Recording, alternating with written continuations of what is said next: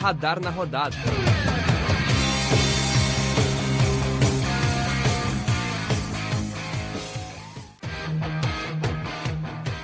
Muito bem, então, você que nos acompanha, está entrando no ar mais uma edição do Radar na Rodada Podcast. Um podcast a gente discute é, os jogos que ocorrem no meio de semana, no final de semana. Vamos falar muito de dupla Grenal. E nesse episódio especificamente também, vamos dar uma atenção especial para a Champions League que tem se afunilado cada vez mais. A gente está gravando na segunda-feira à noite. É, na terça-feira à tarde, ou seja, amanhã, já temos jogos, assim como na quarta-feira. Já temos um jogo, na verdade, né? Um jogo na terça e um jogo na quarta. É, o segundo jogo da semifinal, ou seja, o jogo né, nessa semana serão definidos então os finalistas, os grandes finalistas da Champions League. Além disso, obviamente, tem as semifinais do Gauchão, também são outras semifinais importantes. Não tão importantes assim, mas também vamos falar. E também, claro, tem a dupla Grenal disputando as suas competições internacionais neste meio de semana. Eu sou Roa Grings, é, estou, sou estudante de jornalismo e juntamente comigo nessa semana tenho ele, Gabriel Cantini. Como tá, Gabriel? Tudo certo? Fala, Rua, tudo bem? Pois é, uma semana que talvez o gauchão não seja tão importante, mas ele acaba por sempre tumultuar para um lado, né? Então, é. é coisa cheia pro lado do Inter aqui no Rio Grande do Sul. O negócio tá pegando fogo, a balança não para e a gangorra sobe e desce a todo momento, é difícil. É isso mesmo. Então, vamos começar falando pelo que tá mais perto da gente. Geograficamente, a gente tem então as semifinais do Campeonato Gaúcho rolando. Nesse final de semana tivemos então os dois jogos desta fase. A dupla Grenal enfrentou a dupla Caju, então tivemos um, um confronto Porto Alegre-Caxias, é, basicamente, onde a dupla Grenal subiu a serra. O Inter jogou jogou em Bento Gonçalves, em Bento, né? Em Bento, em Bento Gonçalves, enquanto o Grêmio jogou aí sim em Caxias do Sul. O Inter mais cedo perdeu para o Juventude por 1x0, enquanto o Grêmio ganhou de 2x1 no Caxias. Mas primeiro vamos falar então do Inter, que foi o jogo que aconteceu primeiro. Pois é, um jogo que o Inter passou longe do seu ideal, né? A gente já viu jogos bem melhores do Inter nessa temporada. Claro, dá para colocar muito na, na, na, questão do gramado. O gramado lá é realmente muito ruim.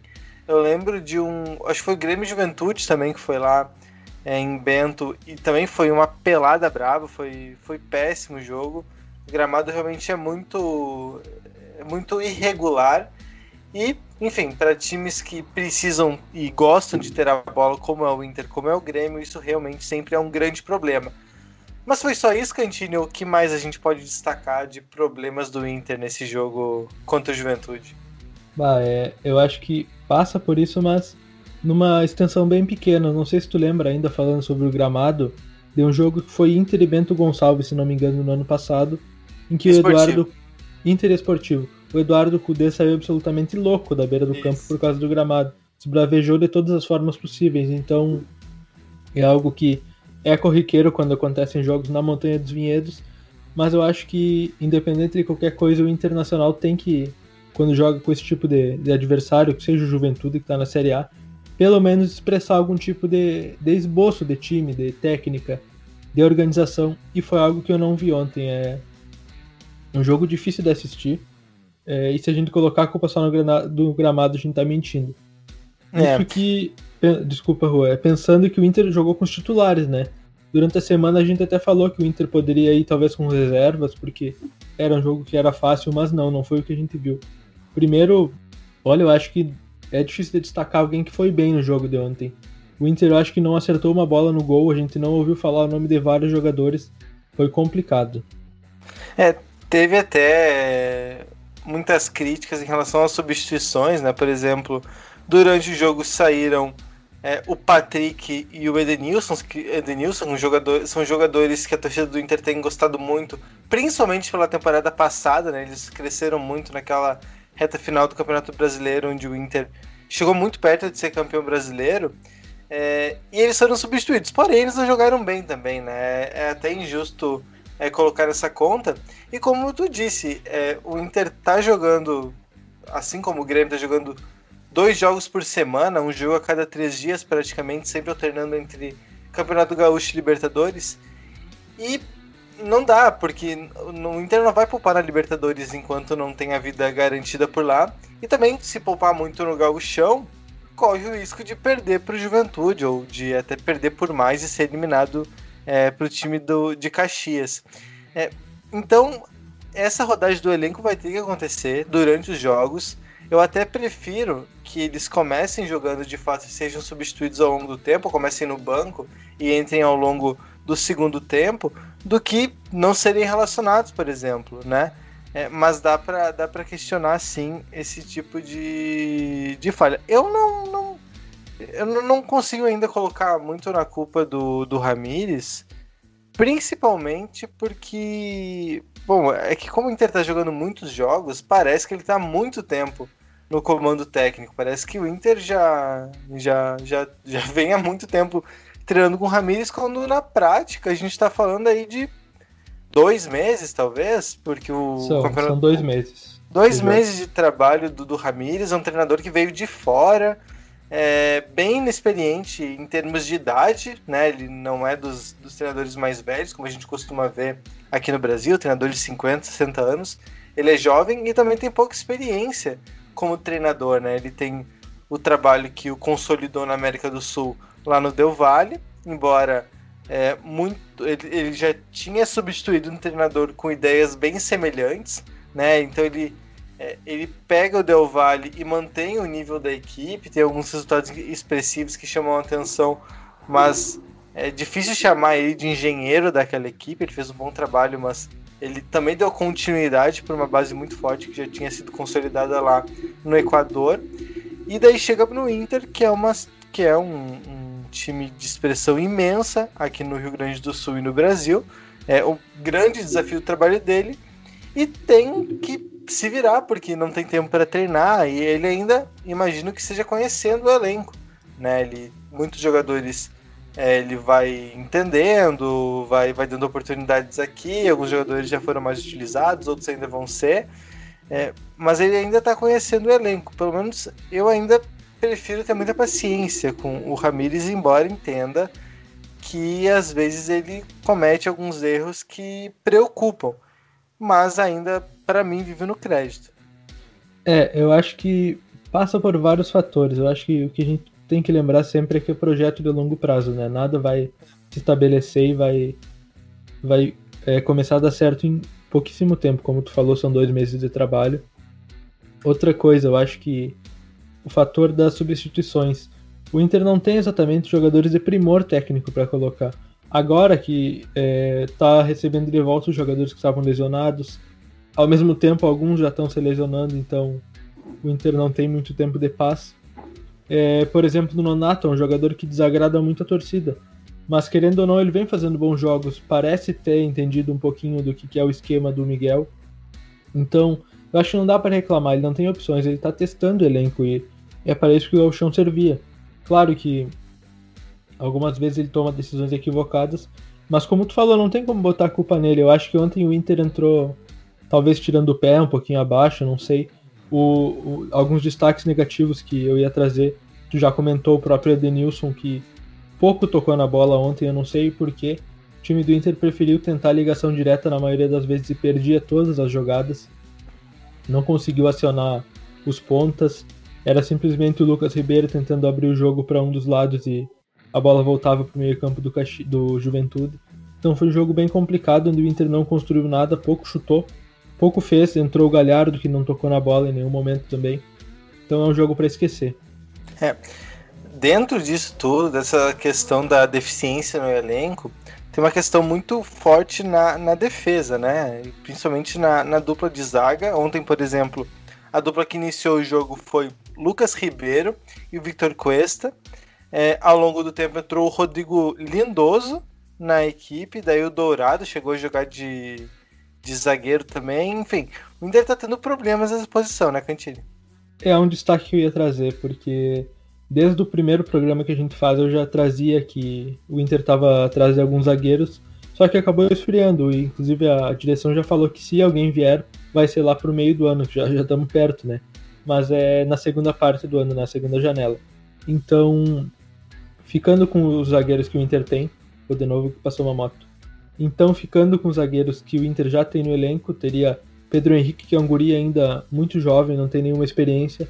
O Zé Gabriel, que é um zagueiro odiado pela torcida, mas que também já destaquei, ele parece que tem uma certa qualidade no passe, então poderia servir para o técnico. Fica o Lucas Ribeiro, que é um cara com um pouquinho mais de rodagem, foi para a Europa, voltou, é emprestado ao Inter até 2022. E o Cuesta, que é a única unanimidade. Então, com isso, com o Zé Gabriel que se machucou no jogo da Libertadores passado, o Miguel Ramírez optou por colocar o Dourado na posição de zagueiro de novo, como já aconteceu outras vezes. E a gente viu que não deu muito certo, porque o gol que o Juventude marca é nas costas do Dourado, um jogador que talvez para a função de zagueiro seja um pouco lento. Eu não sei o que tu acha sobre isso, mas vendo o próprio lance a gente percebe como ele demora para sair. Talvez ainda seja algum problema físico que ele tem por causa da lesão grave que ele teve no joelho, mas fato é que o Inter tá assim mal servido de zagueiro. É, é o Dourado com certeza não é um cara para ser zagueiro. E a gente é, ainda tem uma questão de, de estereótipo que zagueiro pode ser daqueles lentos, mais é, troncudos, que desarmam bem, mas na verdade, é, no futebol que se joga hoje, e principalmente no futebol que o Inter tenta implementar de marcação em cima, de pressão na saída de bola, você não pode se dar o luxo de ter um zagueiro lento ou um zagueiro fora de ritmo. É difícil dizer ainda se o Dourado é, realmente não te, é tão lento assim, porque realmente no gol do, do Juventude ficou muito latente, ou se ele está ainda se recuperando, enfim, isso a gente pode descobrir com o tempo à medida que ele for utilizado ou não de novo na posição. Mas, de fato, é, com o que o Inter joga hoje, com o estilo de jogo que o Ramires tenta é, colocar lá no Inter, é muito difícil que jogue com zagueiros lentos. E por isso é, eu entendo que o Inter busque zagueiros e precisa de fato. E assim, zagueiros que tenham uma saída de bola, porque isso me parece primordial para a ideia de jogo do Ramires, assim como já era com o Kudê. Por isso que o Zé Gabriel se tornou um zagueiro, né? Ele era originalmente volante, assim como o Rodrigo Dourado é. E é, é, ele precisa, é, além da saída de bola, obviamente, precisa de velocidade. Depois a gente vai falar do Grêmio, mas o Grêmio achou numa dupla de volantes jovem, uma dupla de volantes, uma dupla de zagueiros jovem uma dupla de zagueiros muito veloz, que é o Tonhão, né, o Rodrigues e o Juan. Então o Inter vai precisar achar essas peças também. O Rodrigo Dourado, se usado de zagueiro, talvez o Inter precisa ter um outro plano para evitar essas bolas enfiadas nas costas ou é, exigir mais do goleiro, o goleiro jogar um pouco mais adiantado para fazer a cobertura, não sei. Isso, isso, isso, me parece jogar videogame, ia ser um pouco estranho, né? Mas... É, não, mas, mas isso acontece. Não, na, entendi, Europa, sim. na Europa, por exemplo, é... Neuer se consolidou fazendo isso. É, né? Eu imagino a bizarrice e quão brava a torcida do Inter ia ficar, porque pois ela é por algumas situações já acaba chamando o técnico de pardal, aí tu imagina uma estratégia dessas. É, pois é, então é, é bem complicado isso. O Inter não, não pode. Não, não vejo o Rodrigo Dourado funcionando como volante por conta disso. Pela velocidade ou ritmo de jogo, se a gente vai descobrir com o tempo. E porque ele é bem melhor volante, né? Além disso, tá desperdiçando um talento ali para ser primeiro volante, é. que daí é um cara com qualidade de passe e com uma visão de jogo e técnica é, de certa maneira, apurada, né? Que é um excelente construtor ali, primeiro passe é, da saída de jogo. Então, perde nesses dois sentidos. Né? Perde um e... volante e ganha um zagueiro inferior aos demais. E ainda que não seja tudo isso que tu falou como volante, ele é o titular, né? Então tu acaba tapando só com a peneira se tu coloca Exato. ele de, de zagueiro. Porque Sim, daí na, na função dele tu lindoso, né? vai colocar o lindoso, tu vai fritar é. o técnico, tem tudo é. isso daí. E é algo até que eu, que eu queria comentar, porque eu não sei como é que é pros lados do Grêmio, mas a torcida do Inter é muito volátil, né? Na quarta o Inter goleia hum. e o técnico pode ficar por cinco anos e aí no domingo o Inter joga num, num campo ruim, claro, fez uma partida ruim, mas eles já querem toda uma troca em toda a situação, então é, é complicado a gente entender. Eu acho que a forma mais correta da gente lidar com as coisas é dando tempo para trabalhar e me parece que a direção, sim, tá muito convicta de que esse trabalho é de longo prazo, de que nada vai ser resolvido agora. Porque senão eu teria medo de acontecer a mesma coisa que aconteceu com o Eduardo Cudê, que é um baita de um técnico também e acabou sendo escorraçado do Beira-Rio. Pois é, isso é, é importante, é algo que precisa ser cuidado, mas assim, a gente não tem nenhum indicativo de que o, o Ramires não vai ter tempo, né? Porque essa história do Kudê ah, saiu porque recebeu uma proposta melhor, pode até ser verdade, mas se ele tivesse é, se ele tivesse apoio da direção, se ele tivesse segurança, é, se ele tivesse é, a tutela de todo o departamento de futebol, eu acho muito difícil que ele tivesse saído assim, da maneira que foi, do nada, né? Então, é, é, eu acho que nem tão ao céu, nem tão ao inferno, aquela saída do Kudê. E o Ramires, claro, a gente tem uma direção nova. É, também, esses treinadores estrangeiros, eles sempre são muito visados lá fora. Mas, tendo a confiança no trabalho, tendo um contrato bem é, consolidado, um contrato forte, é, que, que, consiga evitar esse tipo de saída meio é, do nada, eu acho que o, o Ramires vai ter muito tempo para trabalhar, é importante. Porque, assim, gauchão é para teste, né? Ninguém, ninguém vai achar o fim do mundo, ou ninguém deveria achar o fim do mundo não ser campeão gaúcho. Porque ainda tem toda uma temporada lá à frente, várias competições muito mais importantes. Então é, é bom ter calma. A torcida é assim mesmo, é, é, assim mesmo, não tem, não tem o que fazer. Mas aí precisa de direção dar, dar o respaldo, dar, dar, passar toda a confiança para que o trabalho não, não se encerre assim de uma maneira traumática como foi com o Codê. Sem dúvidas. E para fechar o assunto gauchão, então, o Inter é obrigado a fazer 2 a 0 no Juventude no jogo de volta para passar para a final do gauchão, jogo que está marcado para o sábado às 7 horas da noite lá em Porto Alegre. Então, mais um problema, né? Porque agora em seguida a gente entra no assunto Libertadores. O Inter joga esse jogo contra o Juventude, vindo de uma partida possivelmente desgastante agora no meio da semana pela Libertadores, e aí já teria logo em seguida uma viagem. Então, vai ter que dosar um pouco das forças e, ah, mesmo assim, com tudo se não quiser ficar de fora da final do, do estadual. Isso, o Inter joga agora, então. Deixa eu pegar aqui a tabela da Libertadores. O Inter joga contra o Olímpia no Beira Rio neste meio de semana, né? O próximo jogo do Inter, então, é contra o Olímpia no Beira Rio.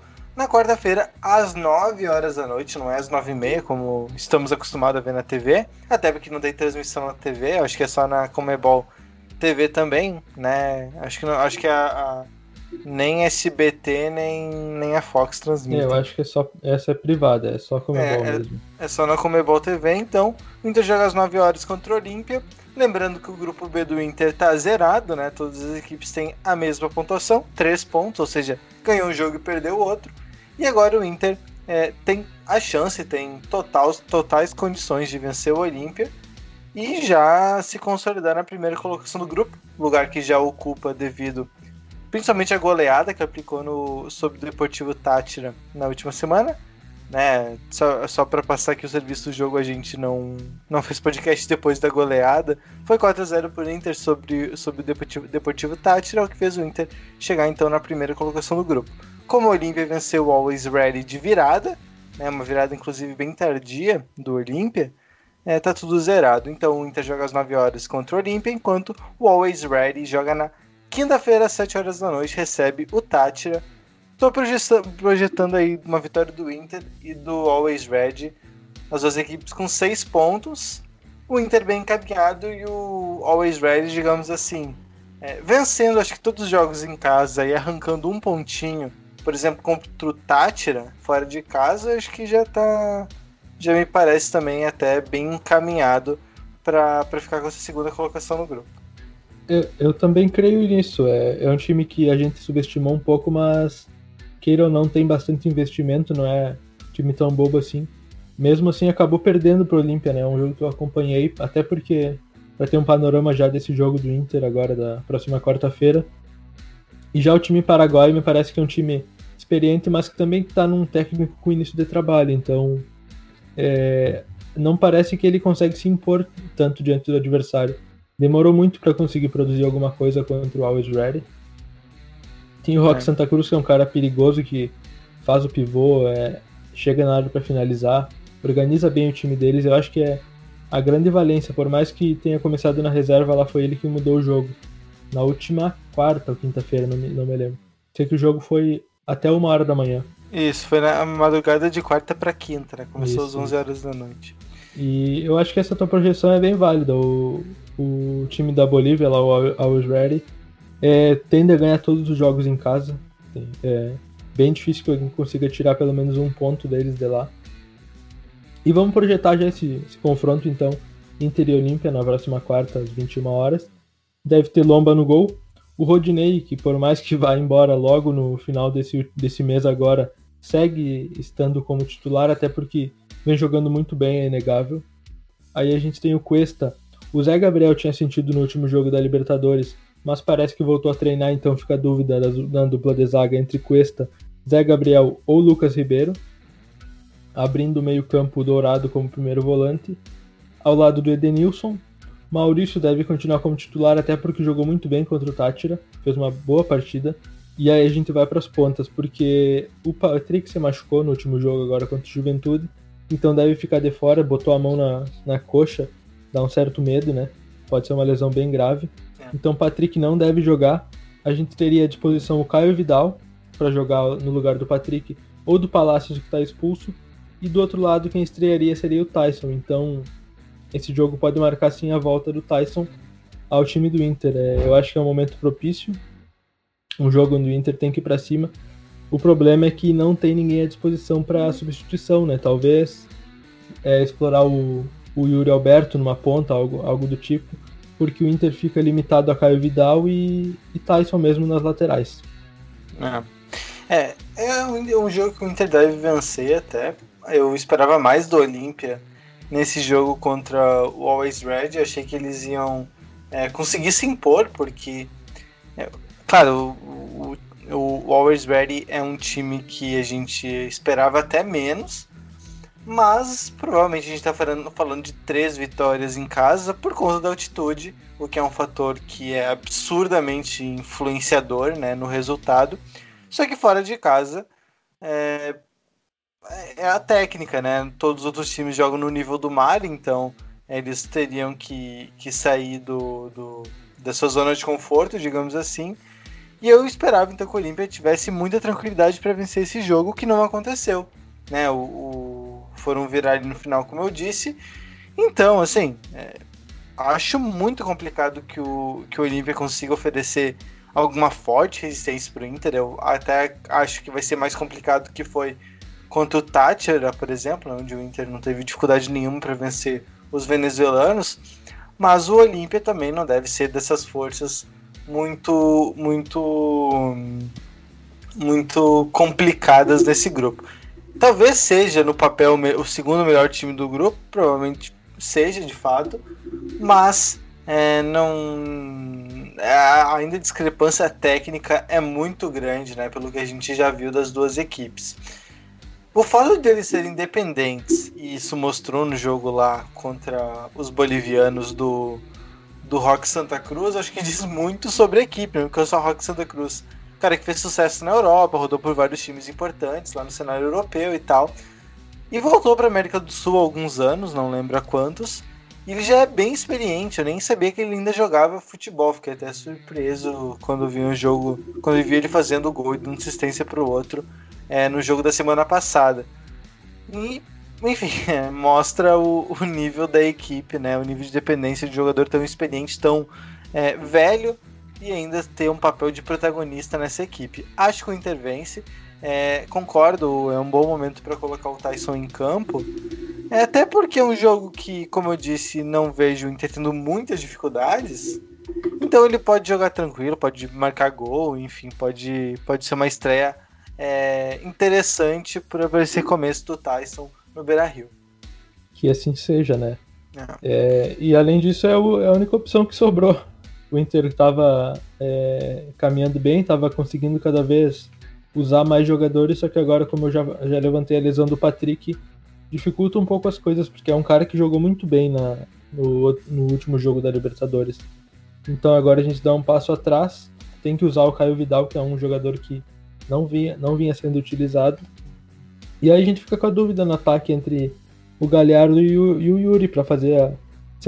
Eu acho que são jogadores bem equivalentes. É claro que o Yuri Alberto tem mais valências, mas o Galhardo é um cara que parece ser iluminado, jogou muito bem também no último jogo. E um outro uhum. assunto, falando em centroavantes, para fechar o Inter, é o Paulo Guerreiro, né? Não sei se tu vem acompanhando, Rua, mas o negócio tá pegando fogo pro lado do Inter. É o Guerreiro, um cara que já tá com seus 37 anos, que tem contrato finalizando no final de 2021 com o Inter. E é, nas passagens que ele teve por Corinthians e por Flamengo, ele não costumou sair muito bem dos clubes. Então, de novo no Inter, parece que a história se repete, porque lá no sábado de noite começou um zum zum zum de que o jogador teria pedido a rescisão do contrato com a diretoria. Só que o Guerreiro é um cara que ganha muito dinheiro, né? Ele é o, tinha o salário mais alto do Inter, agora não sei como é que fica com a chegada do Tyson. Mas é um jogador que, para mim, não entregou muito pro que ganha. E me parece dar um, um, É uma palavra forte, né? Pesada, mas me parece um pouquinho de ingratidão. É, caso você confirme esse pedido dele de rescisão, coisa que inclusive foi ampliada na segunda-feira, hoje, em reunião com a diretoria, ainda não se sabe que rumo levou, mas fato é que é um jogador que não ficaria para o ano que vem, que consome muito dinheiro dos cofres do Inter, que já está numa situação financeira bem ruim, e a ver aí, é, talvez não seja a pior das decisões, Inter liberar o Guerreiro agora, o que não pode acontecer é perder dinheiro, ter que pagar uma multa ou uma coisa, pela vontade do jogador. É, eu, eu acho assim, é, claro que o Guerreiro tem suas qualidades, é tecnicamente muito bom ainda, apesar de todo o tempo que ele ficou de fora e de toda, toda a, a idade que tem, né? Já 37 anos é uma idade bem avançada. Ele ainda é muito bom. Só que, é, assim, é estranho toda essa toda a situação, porque primeiro se parecia sempre que ele foi muito grato ao Inter no sentido de acreditar no mim durante todo o caso do doping. Ele chega, inclusive, a não ir para a seleção peruana para poder jogar ali a, a, reta final da Copa do Brasil de 2019. Então é, é, parecia uma situação, uma relação bem saudável e muito de muita confiança entre Inter e Guerreiro.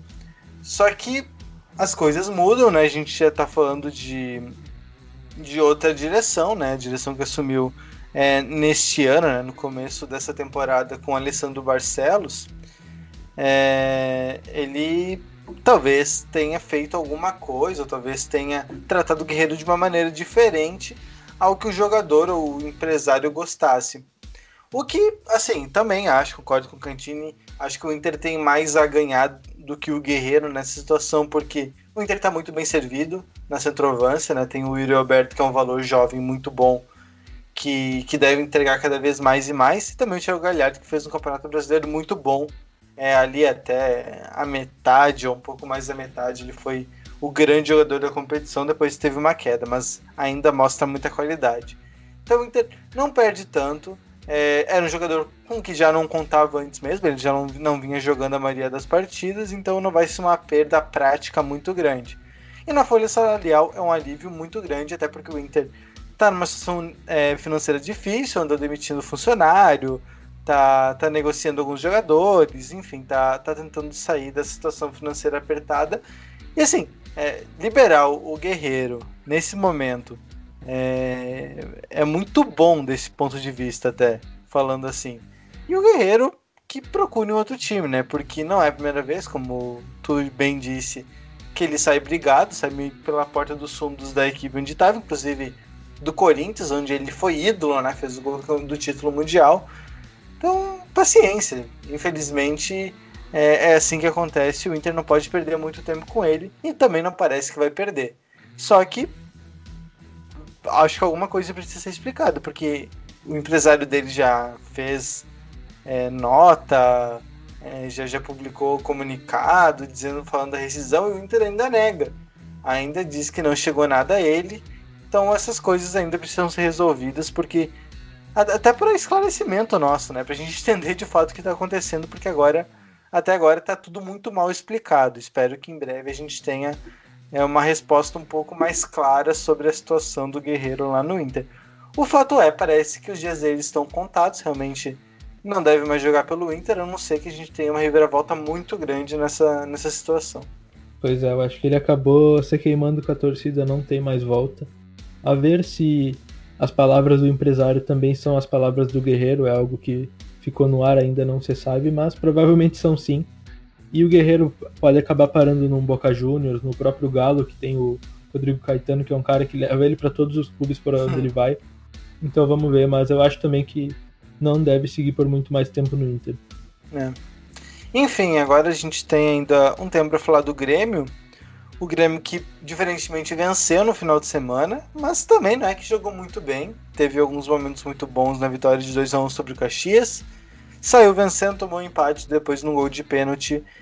É, discutível, ainda acho que foi pênalti, mas é, vi muita gente é, discordando, enfim, acho que faz parte do jogo é, esse tipo de discussão. O Grêmio de fato venceu o Caxias então por 2 a 1 tá muito bem encaminhado, não sei que perca por dois gols de diferença, já que não tem gol fora, né? É, perca por dois gols de diferença na arena, deve ir pelo menos para os pênaltis ou se classificar, é, que seria então o rumo natural das coisas. A partida do Grêmio, como eu disse, teve alguns altos e baixos. O começo do jogo foi muito bom, ali os primeiros 30 minutos até diria que foram os melhores momentos do Grêmio desde que o Thiago Nunes chegou, lembrando que são três jogos só também, né? É que a amostragem é muito grande, mas foi um bom momento, foi uma, foi uma boa amostragem. Depois, aparentemente, ele deu uma relaxada, o Caxias cresceu, fez um gol anulado, bem anulado, diga-se de passagem, e depois aí sim um gol válido para empatar o jogo. Segundo tempo, o Grêmio cresceu um pouco, é, deu uma acordada, mas também nada demais, o Caxias conseguiu equilibrar as ações, e daí teve um pênalti ali no final, um pênalti até meio bobo do jogador do Caxias, porque era um lance que não parecia ser muito promissor, que daí deu de presente o gol para o Grêmio se vencer esse jogo e ficar muito próximo da classificação. Os dois gols foram do Diego Souza, que segue numa fase maravilhosa e impressionando todo mundo, inclusive eu, é, nesse, nesse bom momento do Diego Souza e nesse início de temporada, já se unindo, né, o que ele fez na última temporada, sendo o artilheiro do Brasil. Ele broca, né? Não adianta. Sempre deixa o gol dele. é, algumas coisas sobre esse jogo e essa nova trajetória do Grêmio. Tem algum dedo do Thiago Nunes já nesse time? É, eu, eu, acho difícil dizer ainda. Eu, eu tava pensando nisso, mas é que são. É o que? Tem 10 dias de trabalho, não mais do que isso. É, três jogos em 10 dias, ou seja, praticamente não tem tempo para treinar, né? Treinos são muito mais de recuperação física e algum ajuste tático em conversa ou alguma, algum treino pontual do que é implementar um novo estilo de jogo. Eu acho que o Thiago Nunes está primeiro dando sequência ao que já se fazia. O time é bem parecido, mas vai arrumando aos poucos algumas coisas pontuais. Primeiro, o Grêmio parece ter uma questão física um pouco melhor, né? essa última último trecho final com o Renato era muito ruim, né? Principalmente no segundo tempo a equipe caía muito de rendimento. Isso parece estar tá melhorando aos pouquinhos. E a defesa, né? o Grêmio ainda segue tomando gol em todos os jogos, isso é um problema. Porém, a defesa parece um pouco mais ajustada. E assim, é, e é difícil dizer se é o Thiago Nunes que, que se isso é dedo do Thiago Nunes ou se foi o Thiago Santos, né? Que o, o, volante que virou titular, que é um cão de guarda, um cara que é, protege muito bem o miolo da zaga. É, é, difícil dizer ainda quem é o principal, principal protagonista no sentido da melhora da defesa. O fato é que melhorou. A defesa do Grêmio é mais sólida, ainda toma gols, mas é, muito mais pela bola aérea do que por jogadas, é, por jogada com bola, bola corrida.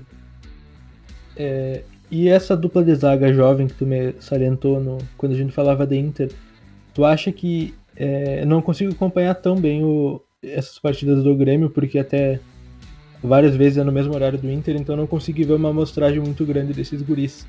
Mas tu acha que eles podem ser uma sequência para a dupla que hoje em dia o Grêmio tem, que é já consolidada com o, o Kahneman e o Jeromel?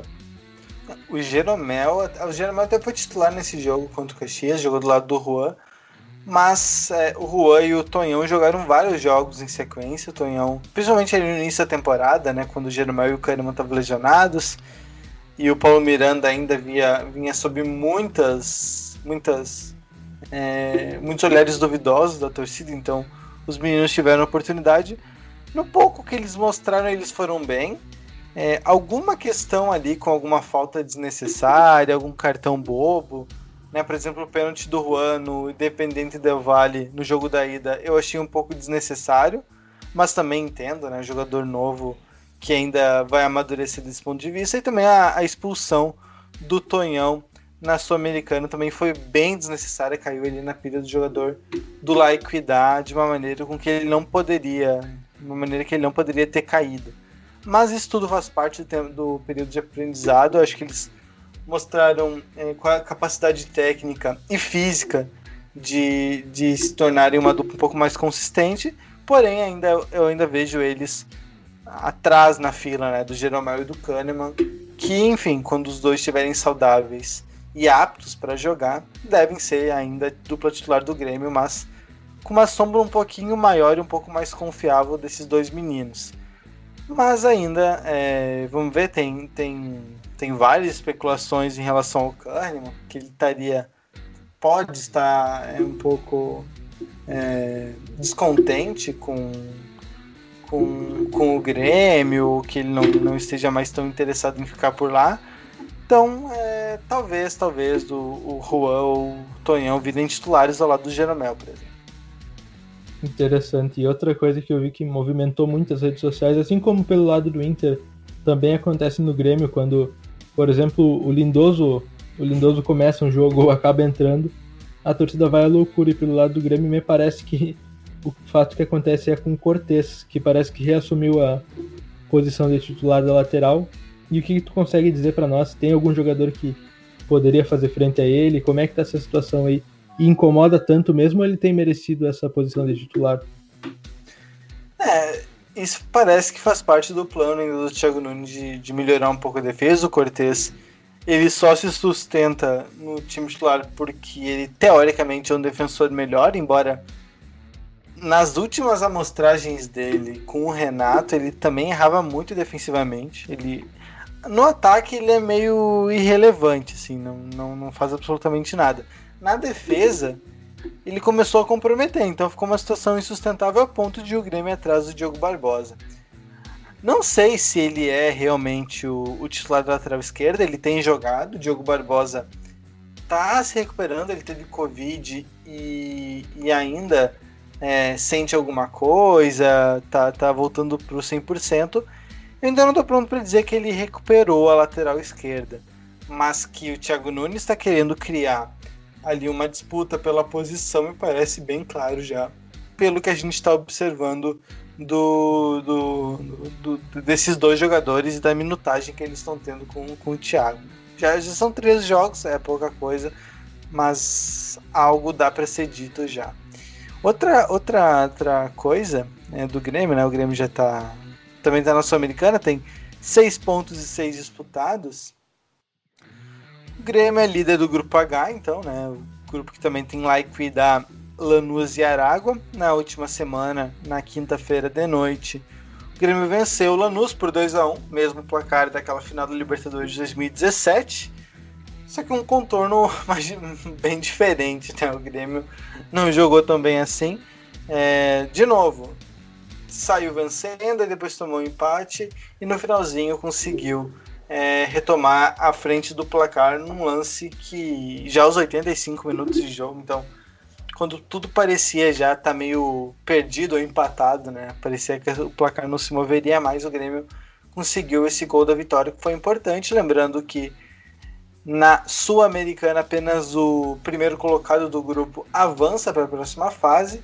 E o Grêmio então precisa ficar nessa primeira posição e vencer o Lanús na Argentina é um baita passo, porque é o segundo melhor time do grupo, né? Então, vencer fora de casa o concorrente direto pela vaga significa que o Grêmio ficou bem, realmente muito próximo de avançar para as oitavas de final. Também acho. É... O Grêmio, eu acho que depois disso passa com o pé nas costas nesse grupo, porque o adversário mais difícil e o jogo mais difícil era esse contra o Lanús, A não ser que o Grêmio acabe se complicando pelo caminho, mas acho que é difícil o Grêmio não passar e talvez consiga até dar uma folga para os jogadores, não sei. Eu não sei como é que é o esquema depois da Sul-Americana. Se a gente tem um sorteio ou se. É, é, pelo que eu entendi, os primeiros colocados ficam num pote, no pote 1, digamos assim, e daí os terceiros colocados da Libertadores ficam em outro pote. Aí dali sorteiam então a sorteia a as oitavas de final, é as oitavas de final é, com, com, é, com, com os times envolvidos. Mas ficam. É, é sorteio também, né? Fica num pote Sim.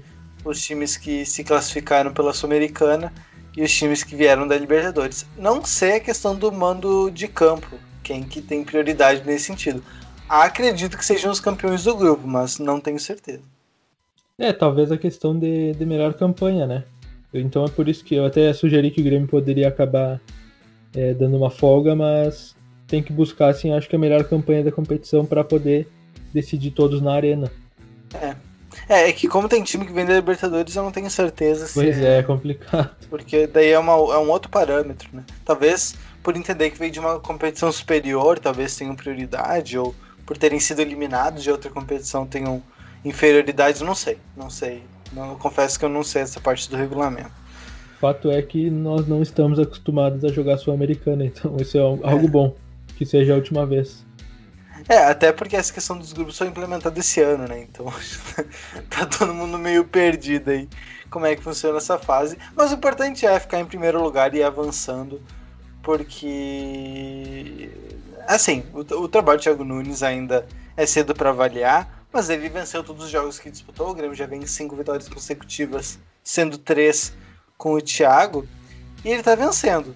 Não sei, acho que o Grêmio não tá jogando bem ainda, como já jogou mas a tendência é que o, o trabalho melhore o trabalho evoluindo, aí sim o Grêmio se torna candidato a vencer a competição. Hoje eu ainda não diria pelo que o Grêmio está apresentando, acredito que podem ter times até melhores na competição, né, que ofereçam alguma resistência, mas à medida que o trabalho for evoluindo e com algum reforço pontual, pode ser que o Grêmio se consolide como um dos favoritos para essa competição. E o Thiago Nunes ainda não estreou na arena, né? Agora vai fazer a estreia dele nessa semana. Eu, é, eu, eu sinceramente, difícil não colocar o Grêmio como favorito a levar essa Sul-Americana. São times que não têm muita tradição. A gente vê o próprio Lanús, que alguns acharam que poderia fazer qualquer frente ao Grêmio. E, claro, foi um jogo meio morno, mas acabou que não consegue, não tem, não tem camisa, não tem tradição para conseguir bater de frente com, com o Grêmio. Eu acho que a única, coisa que daria para ver seria o fato, por exemplo, de um Independente Del Vale ficar de fora do, da classificação da Libertadores e acabar caindo de novo na Sul-Americana, que é algo é. que pode sim acontecer. Mas é, de resto, dos times que estão ali agora, eu acho difícil o Grêmio não ser favorito. É, vendo os times que estão em nos outros grupos na Sul-Americana, times com, com alguma tradição, tá? Pelo menos, ou com alguma com algum calibre. A gente tem, por exemplo, o Rosário Central no grupo A, São Lourenço também, né? São Lourenço Argentina, dois times interessantes. O Independiente da Argentina, que aí sim a gente está falando de um gigante da América do Sul, embora não ganhe é, a Libertadores há muito tempo e tenha ganho a Sul-Americana há alguns anos apenas.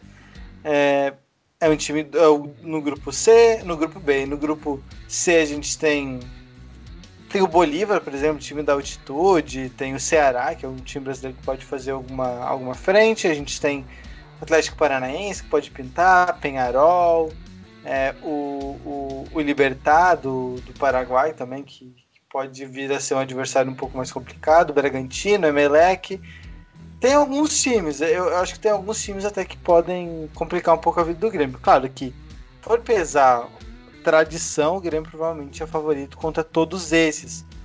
Mas eu ainda quero ver, eu tenho algum receio. Eu acho que o trabalho do Thiago Nunes é promissor, mas, mas não sei, não sei. Eu tenho um pouco mais de receio em relação a isso. É, vamos dar tempo, né? Eu não sei é. se como é que nós estamos de tempo também, mas eu tenho aqui os terceiros colocados da Libertadores. A gente poderia fazer essa projeção.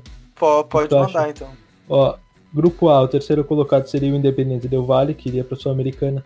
No grupo B, o grupo do Inter, o Olímpia do Paraguai. No grupo C, o Santos, tem duas derrotas e está em terceiro lugar. Complicado, né? No grupo D, o Santa Fé da Colômbia, o time do Seiras, ex-jogador do Inter. No grupo E, o Rentistas da Colômbia, se não me engano.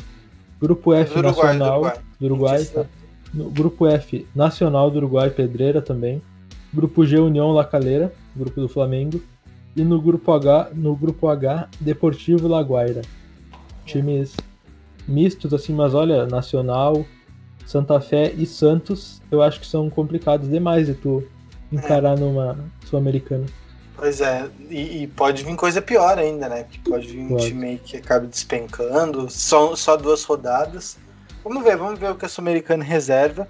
Mas é, é até legal que venham times importantes, né? Porque se for para ser campeão é, de uma competição de menor expressão como é a Sul-Americana, que seja pegando times de tradição, de peso no cenário sul-americano, que daí dá um gostinho diferente, né, pro, pro título. É importante também desse ponto de vista. Sem dúvida. Sobre a, a Champions League, a gente tem algum tempo ainda para falar. Gente- não sei quanto tempo de podcast nós temos, deixa eu ver aqui. Temos aí uns 45 minutos pelo, pela, pelos meus pelos meus cronômetros. Por é aí, isso, é 45 isso aí. Por aí, né?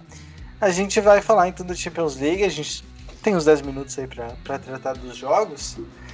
Na última semana, então, tivemos duas partidas, Real Madrid e Chelsea 1 a 1 Chelsea foi até superior na partida, deveria ter vencido, tinha condições para isso, enquanto Manchester City e PSG, PSG fizeram o grande confronto dessas semifinais. PSG saiu na frente e tomou a virada em, em tempos bem distintos, né? O PSG foi bem superior no primeiro tempo, enquanto o Manchester City só foi conseguir se encontrar de fato no segundo tempo, ainda em algumas jogadas um pouco isoladas, né? O primeiro gol do De Bruyne foi num lance um pouco esporádico, para não ser muito grosseiro, mas foi uma, um jogo, uma jogada fortuita ali que, que acabou a bola entrando. E daí depois, a partir da virada do City, o PSG é, se, se desorganizou totalmente, né? Teve jogador expulso, teve confusão. E o City aí fica muito próximo da primeira final de Champions League da, da sua história. Do outro lado, como eu já falei, o Chelsea superior, com, uma, com um empate, né, um a um, com um gol marcado fora de casa, tem um pouquinho de vantagem no jogo contra o Real Madrid. O jogo nesta quarta-feira às 4 horas, enquanto City e PSG jogam amanhã, terça-feira, às 4 horas da tarde também. O que é ter camisa, né? O Real, o Real Madrid, pra mim, é um time que vem praticamente se arrastando já tem umas três temporadas e tá chegando, estão lá de novo. Se bobear, eles podem acabar copando o Chelsea lá na Inglaterra e indo pra final. Mas o fato é que o jogo entre PSG e City é, é espetacular, né? Eu acho que é talento contra, contra trabalho. Eu dava o City como favorito, não achava que o PSG levaria vantagem, até porque é um trabalho de longo prazo do City com Guardiola na beira do campo, jogadores que conhecem e sabem exatamente o que fazer. Eu acompanhei mais de perto o jogo do City, os dois jogos contra o Borussia Dortmund, e é incrível quando um jogador deles pega na bola, ele sabe exatamente onde é que o companheiro dele vai passar e quem é esse cara e de que forma ele tem que dar o passe. Então é bizarro, é um entrosamento muito grande e eu acho que sem dúvidas segue como favorito. Mas é o grande jogo e vai ser muito bom assistir esse City PSG nessa terça-feira às 4 horas da tarde. Isso. É, o City que sonha com essa Champions League há muito tempo, né? Porque eles sempre batem na trave ou perdem de alguma maneira meio inexplicável. Eles perdem para o Liverpool é, na, há alguns anos, aí depois na temporada passada são eliminados para o Lyon nas quartas de final também de uma maneira bem surpreendente. Então eles sempre batem na trave, sempre chegam perto, é, já chegaram em semifinal, já, já chegaram até aí longe, mas sempre alguma coisa acontece. é, algum jogador resolve a parada, ou eles tomam alguns gols é, meio fantasmas. Então, o, o Manchester City é um time que, que briga por essa Champions League há muito tempo.